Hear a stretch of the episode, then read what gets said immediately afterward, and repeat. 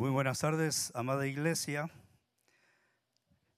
Contentos con adorar al Señor, ¿verdad? Qué lindo es venir y alabar al que vive para siempre y que nos ama. Pues es un privilegio estar nuevamente con ustedes. Gracias, Pastor Arnoldo, por este privilegio de traer la palabra de Dios a un pueblo tan hermoso. Hoy en, esta tarde vamos a seguir la serie que tenemos con el libro de Tito, la carta. Es una carta pastoral en donde instruye a los pastores. Y vamos a estar desarrollando el tema, la segunda parte de lo que nos trajo Pastor Arnoldo la semana pasada. En los versículos del capítulo 1, del 5 al 9, Pablo le da una tarea a Tito muy importante, una tarea no fácil de llevar a cabo, porque se encuentra en un lugar difícil pero con la ayuda de Dios. Pues, y antes de entrar en ello, quiero darles por qué el título es ¿Por qué se necesitan líderes?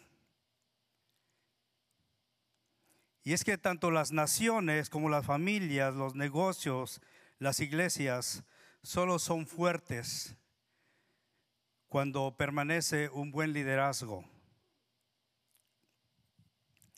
Y eso es la recomendación que le da Pablo a Timoteo, perdón, a Tito,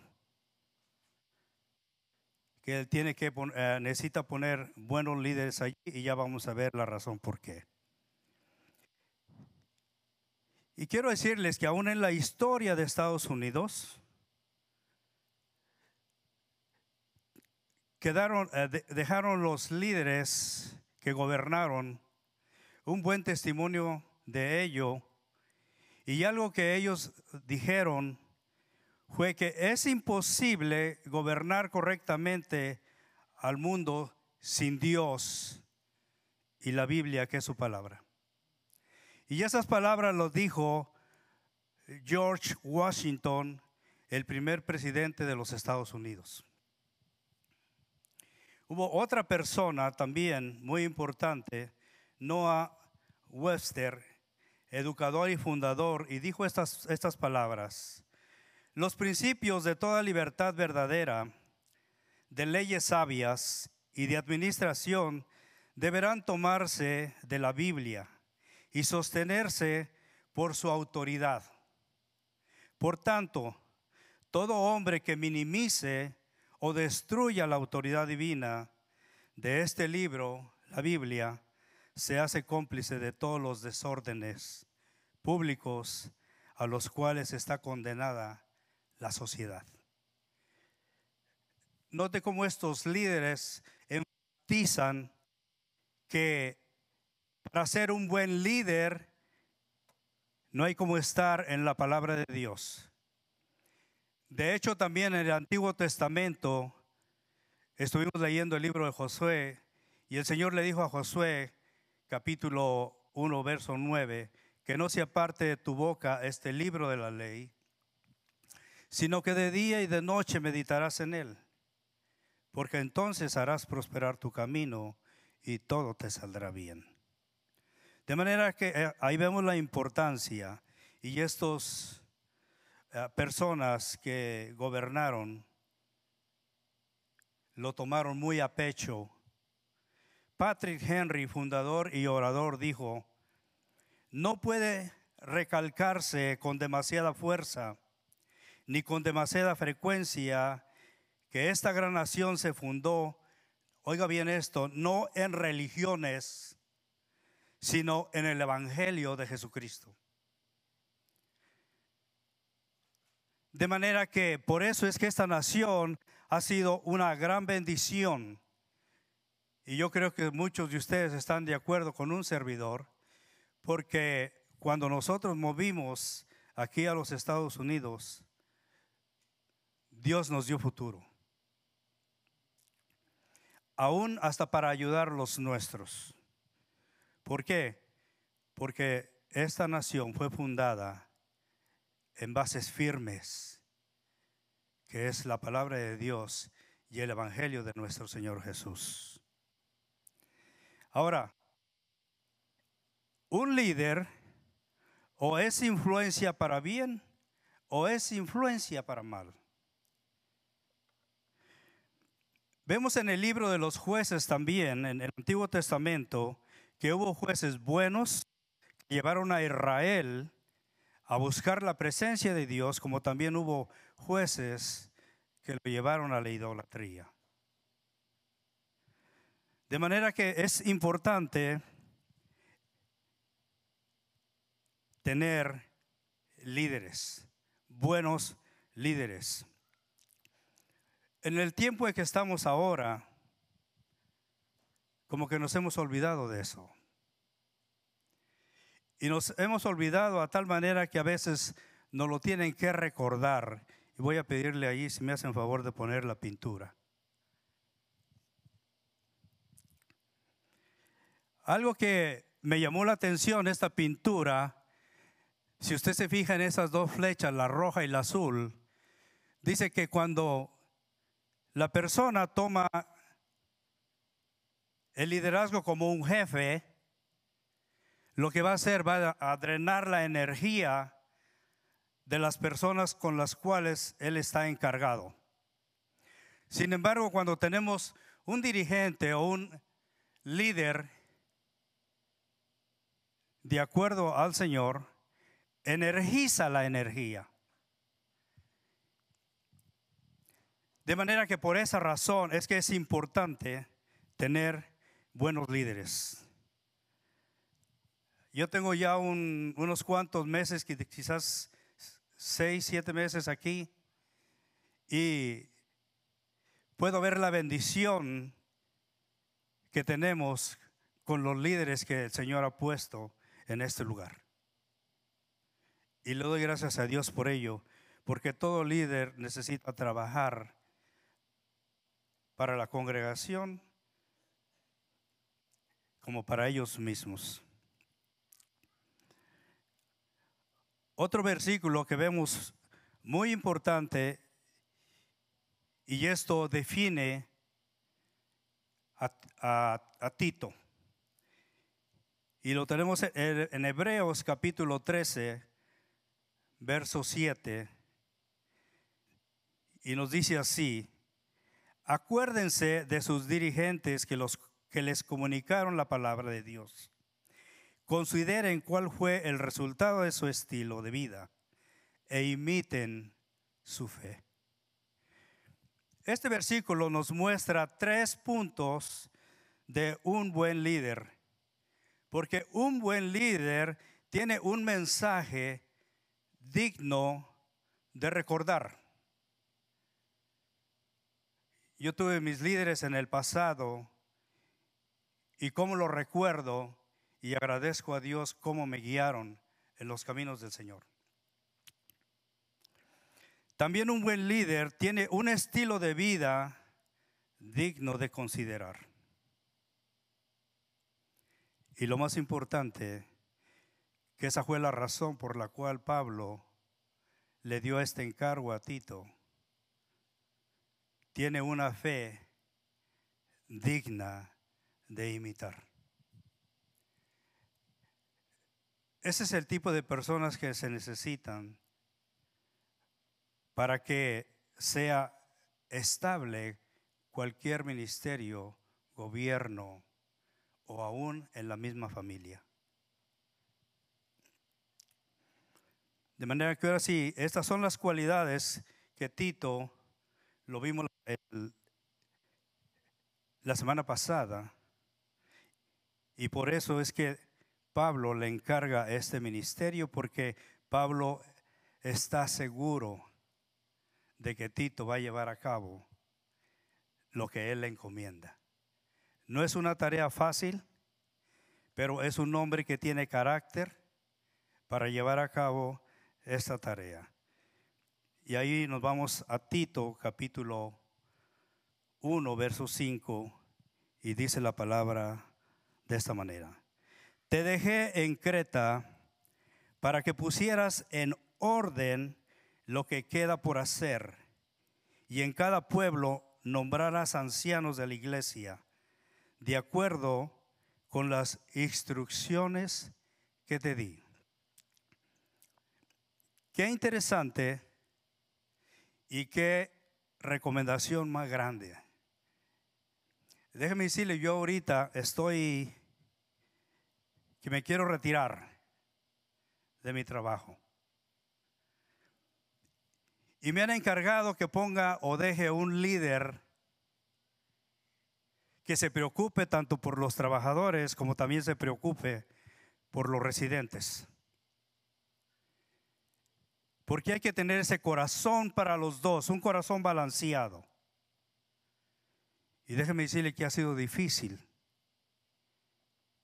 encontrar a alguien para que tome lugar. Estoy orando al Señor. Por eso digo, wow, Tito, qué buen trabajo te dejó el apóstol San Pablo. Déjeme darle un poco de historia de Creta. Creta es una isla que también llevaba el nombre de Candía. Es un lugar montañoso, pero con valles que eran muy fértiles y densamente poblados y prósperos. Ahora tenía una montaña muy alta y esa se encuentra en medio de la isla. Era el monte Ida, muy famoso y de mucho prestigio, porque allí era el sitio de nacimiento del dios Zeus. De manera que Creta era un lugar donde había mucha inmoralidad por causa de este dios y mucha gente perversa. Sin embargo, era un lugar muy importante para Pablo sembrar el Evangelio. En otras palabras, una tierra que había que quebrar, prepararla para poner la semilla de la palabra de Dios. Muchas las veces vemos lo difícil que es, pero realmente es tierra fértil que puede dar mucho fruto. Y de hecho el apóstol San Pablo estuvo trabajando ahí, se llevaron y se levantaron iglesias. Iglesias las cuales en alguna manera ahora habían sido influenciadas por líderes corruptos. Y esa es la razón por la cual Pablo escribe esta carta a Timoteo y le da esta recomendación. Todas las cartas que vemos escritas por el apóstol San Pablo tenían un propósito y era para corregir las iglesias cuando estaban yendo hacia una área diferente o retirándose de las cosas de Dios. Y en este caso, había líderes que los estaban llevando o estaban influenciando y apartándolos de sus creencias, o más bien retirándolos de las enseñanzas de nuestro Señor Jesús. Por eso, como le dije hace rato, un líder influencia para bien o influencia para mal. Y Pablo estaba preocupado por ello. Estos eh, líderes que eran cretenses judíos, que profesaban ser cristianos, pero estaban arruinando la iglesia y aprovechándose de ellas. Por esa razón, Pablo dejó a Tito para que pusiera en orden a cada pueblo que se reunían como iglesia, poniendo líderes de acuerdo a las instrucciones que vamos a ver en el siguiente versículo.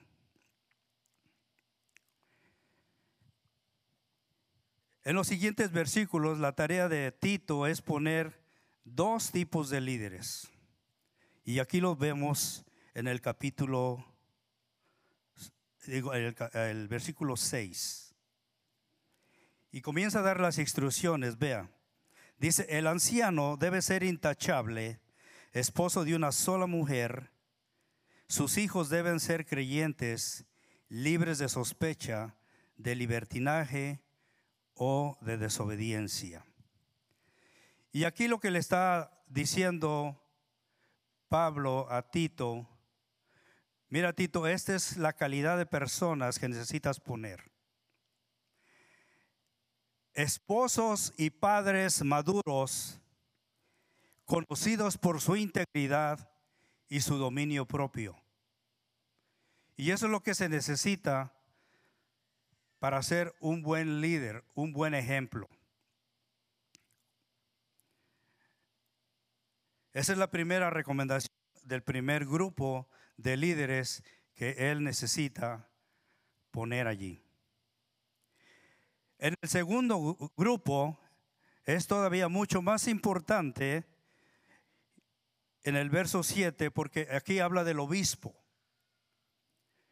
Dice, el obispo tiene a su cargo la obra de Dios y por lo tanto debe ser intachable. El obispo aquí tiene una gran responsabilidad. Como pastores también tenemos una gran responsabilidad.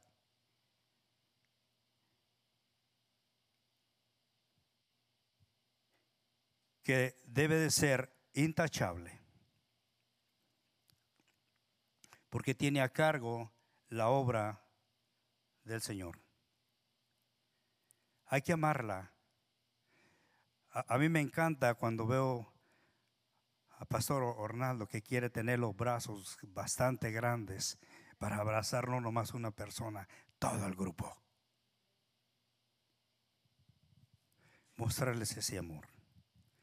Y vamos a ver unas de sus características del obispo. La primera característica del obispo debe ser irreprensible en otras palabras, que no puede ser reprendido o reprochado por nadie. Hay que caminar derecho. La otra dice, no debe ser arrogante. Y eso tiene que ver con altanero, soberbio. En una ocasión, un hermano que trabaja en el banco dijo, este fue a verlo, a sacar, un pastor fue a sacar dinero. Y le, le pidió una cantidad grande y le dijo, este joven, no puedo darle esa cantidad al menos de que me dé dos firmas. Y él le dijo, ¿no, ¿no sabes acaso que soy el pastor? Y puedo sacar la cantidad que yo quiera. Le dijo el joven, no puedo hacerlo porque son las reglas del banco. Y eso es lo que nos dice aquí. No debe ser arrogante o altanero, soberbio. Debe demostrar la persona de Cristo. También le dice que no debe ser iracundo. Es una persona que controla su enojo. Y es difícil a veces, hermano. Ya nomás quedarse. Mm, te quiero.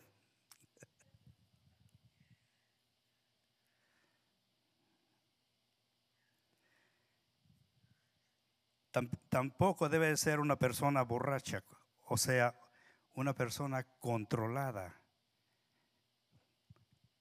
por el alcohol, el vino.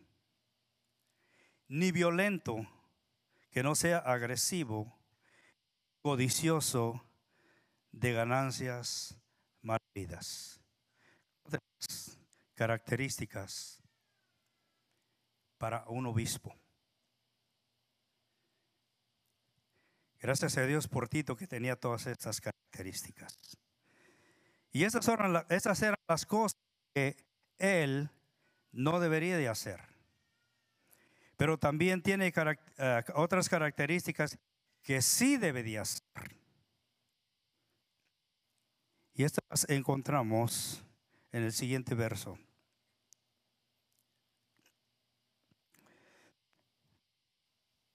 Leo, de vuelta el 7. El obispo tiene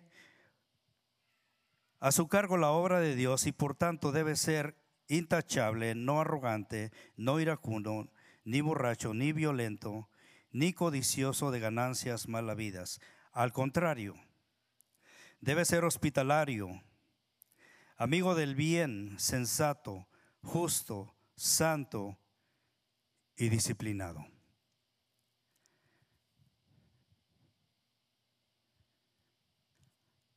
Debe ser una persona hospitalaria.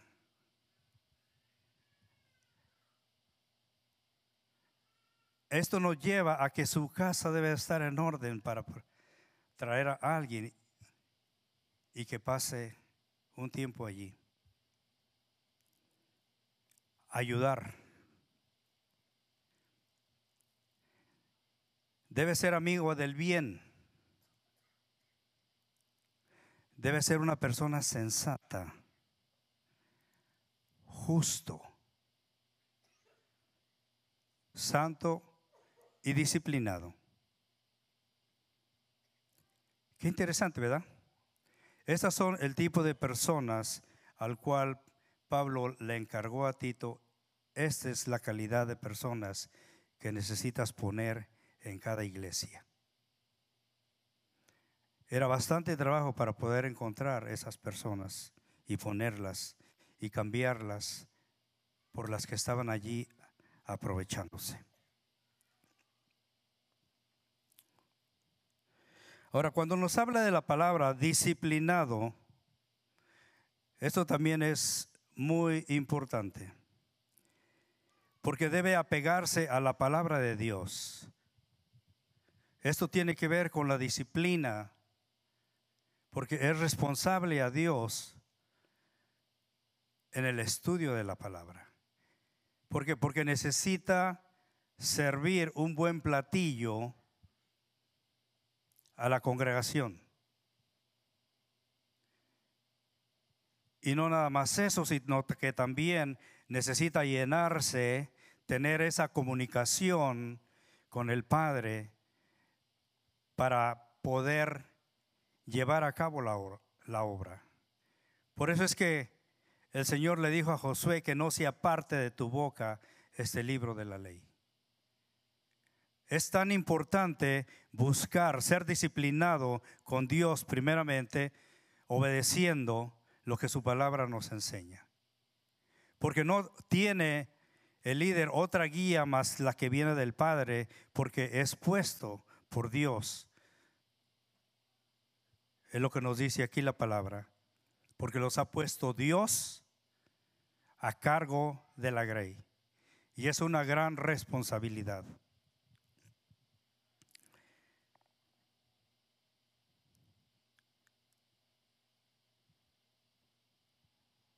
Otra, otra de las razones por la cual debe estar, ser disciplinado en la palabra es porque también puede exhortar a otros con la sana doctrina.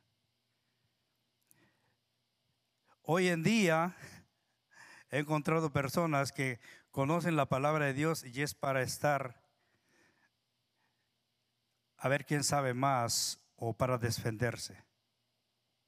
Y eso tampoco es el caso.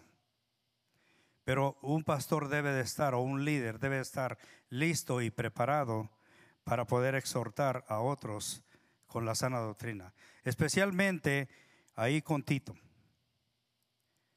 Porque las personas que estaban allí eran conocedoras, pero los estaban llevando por otra doctrina diferente y ellos tenían, tenían la responsabilidad de enderezar y llevarlos nuevamente a la doctrina. Y déjeme decirle, las cosas no han cambiado de ese tiempo al tiempo de ahora. Estamos en la misma situación. Por eso es importante tener líderes que están conectados con el Señor para poder llevar a cabo la obra del Señor. Luego nos dice la palabra de Dios en el, en el 9, en lo que acabamos de ver, dice, debe apegarse a la palabra fiel según la enseñanza que recibió, de modo que también pueda exhortar a otros con la sana doctrina y refutar a los que se opongan. Quiero llevarlos a otro lugar de la palabra de Dios en el libro de los Hechos, capítulo 20. Y me encanta esta parte porque es el apóstol San Pablo hablando. Y cuando leía esta palabra, tocaba mi corazón. Mira lo que nos dice en Hechos capítulo 20, versículo 25. Escuche las palabras. Dice Pablo, porque él ya está para, el Espíritu lo ha llamado para que regrese a Jerusalén y él sabe que ya no va a regresar para verlos. Y él les dice a estos líderes, escuchen, yo sé que ninguno de ustedes, entre quienes he andado predicando el reino de Dios, volverá a verme por tanto, hoy les declaro que soy inocente de la sangre de todos, porque sin vacilar les he proclamado todo el propósito de Dios. Y les dice estas palabras, tengan cuidado de sí mismos y de todo el rebaño sobre el cual el Espíritu Santo los ha puesto como obispos para pastorear la iglesia de Dios que Él adquirió con su propia sangre. La responsabilidad es grande. Por eso es que lo que es el pastorado, el liderazgo, es un llamado de Dios que debe de tomarlo y sentirlo en su corazón. ¿Por qué? Porque son la iglesia de Dios comprada por la sangre de Cristo.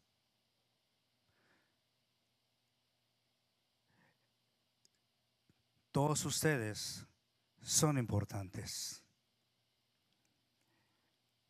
Por eso es que hay una responsabilidad. Yo cuando me paré aquí al frente, me paro con mucho temor y temblor. A veces mis piernas sienten que se sueltan. Porque la responsabilidad es grande. Porque lo que ustedes reciben de aquí para allá es para vida eterna, para corregir las vidas, para llevarles a que busquen al Creador, sembrar una buena semilla en cada uno de ustedes.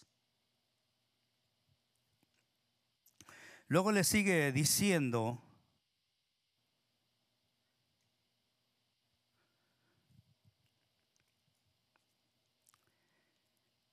en el verso 29, sé que después de mi partida entrarán en medio de ustedes lobos feroces que procurarán acabar con el rebaño. Y esto habla de los falsos líderes. Y aquí vemos estos mismos, estos falsos líderes que también habían entrado en las iglesias de Creta para destruir la obra del Señor.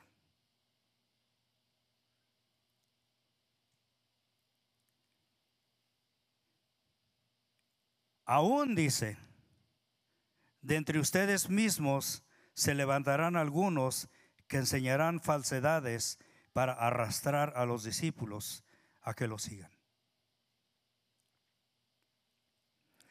Así que estén alerta y recuerden que día y noche durante tres años no he dejado de amonestar con lágrimas a cada uno en particular.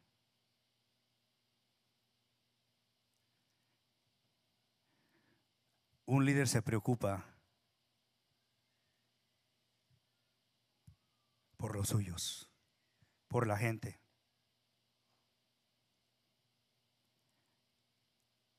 Yo tuve unos pastores. Me, retiré como unos tres meses. Cuando regreso para la iglesia encuentro a mis pastores de rodillas clamando por nosotros con lágrimas.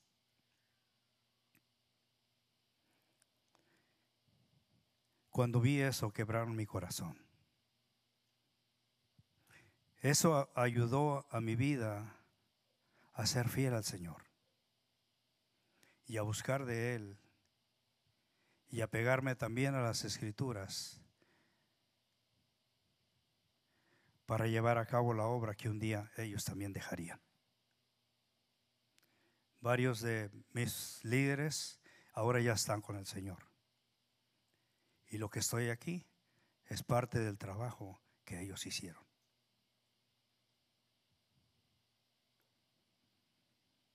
La obra del Señor es muy bonita. Y lo bueno de todo ello es que no estamos solos. El Señor y su Espíritu siempre guiará cuando buscamos al Señor y aprendemos a ser esos líderes que Dios busca. Aquí entre todos ustedes hay líderes que un día Dios los usará.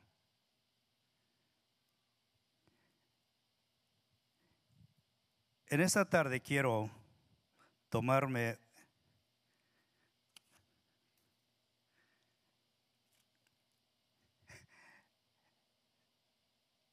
el de llamar a, mi hermano y que oremos por estos líderes que están aquí. Nosotros oramos por ellos los miércoles. Por eso en el libro de Hebreos dice, recuerden a sus líderes, imiten su fe. Y he podido ver el trabajo que ellos están haciendo aquí, porque hemos pastoreado iglesias y hemos visto iglesias. Y a veces los líderes no se toman en cuenta especialmente en iglesias pequeñas.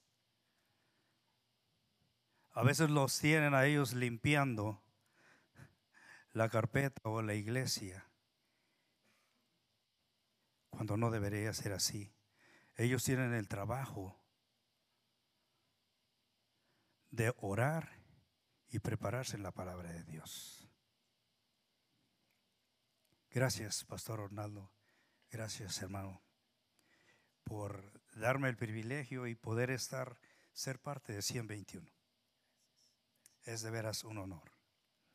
Voy a pedirles, hermanos, que se pongan de pie, tiendan su mano hacia acá y vamos a orar por estos varones. Ellos tienen no nada más la responsabilidad de ustedes, pero también tienen la responsabilidad de ser unos esposos. Tienen una familia. Y quiero decirles que el misterio de ellos es muy atacado por el enemigo en sus oraciones. Padre, le damos las gracias por Pastor Arnoldo, por Pastor Arturo que han dedicado, han dado vidas para servirle a usted y para servirle a esta hermosa iglesia. Yo le pido, mi Dios, que lo guarde y que cuide el entrar y el salir, el acostar y levantar de cada día. Y que sea la iglesia prosperada en el área espiritual. Para que conozcan, como decía el apóstol San Pablo, a su persona, Señor Jesús. Y que de esa manera, al conocerle, seamos todos unos buenos servidores. Y no nada más por los que están aquí, sino por los otros que van a llegar, por la obra y el trabajo de ellos y de otros que están adheridos al liderazgo. Y bendígalos como esposos, como pastores, y que su Espíritu Santo sea el que los guíe a toda verdad. Gracias por la oportunidad, Padre, de poderlos llevar a su presencia. Es un honor para la gloria de su nombre. Gracias. Dele un aplauso al Señor.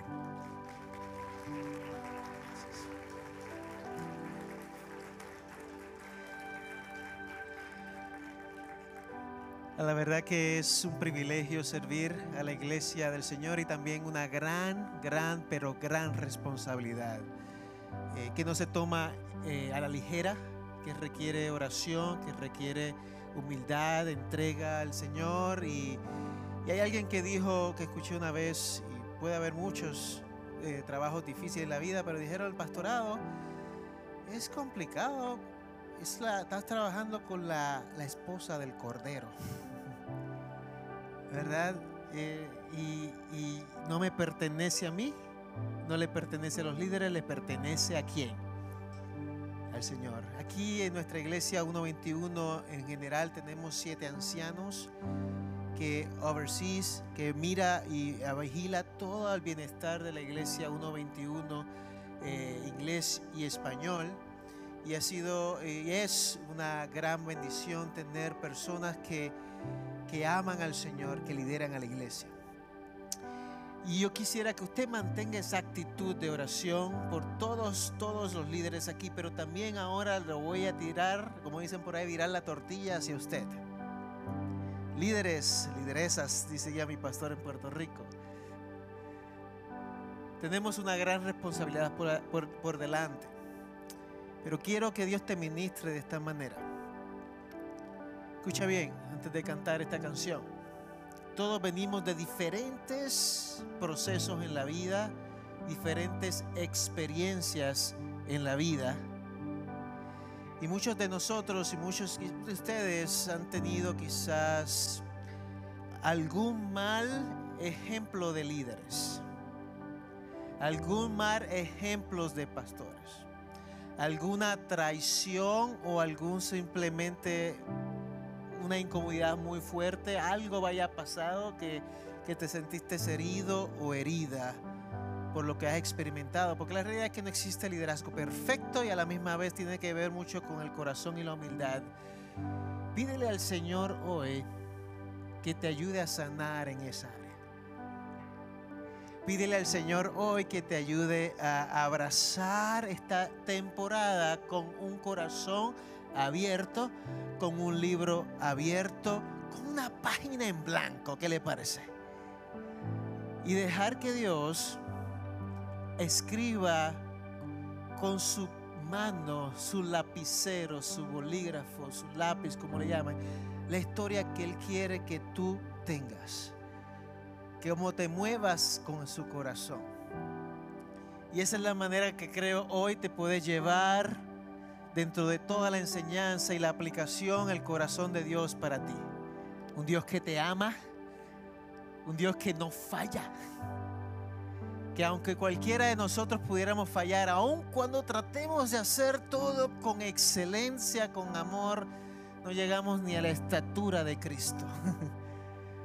Pero Jesús te dice hoy, te abro mis brazos, te amo, abre tu corazón y conecta conmigo porque eres mi hijo, eres mi hija amada, en quien tengo complacencia, en quien amo, quien cree con amor eterno.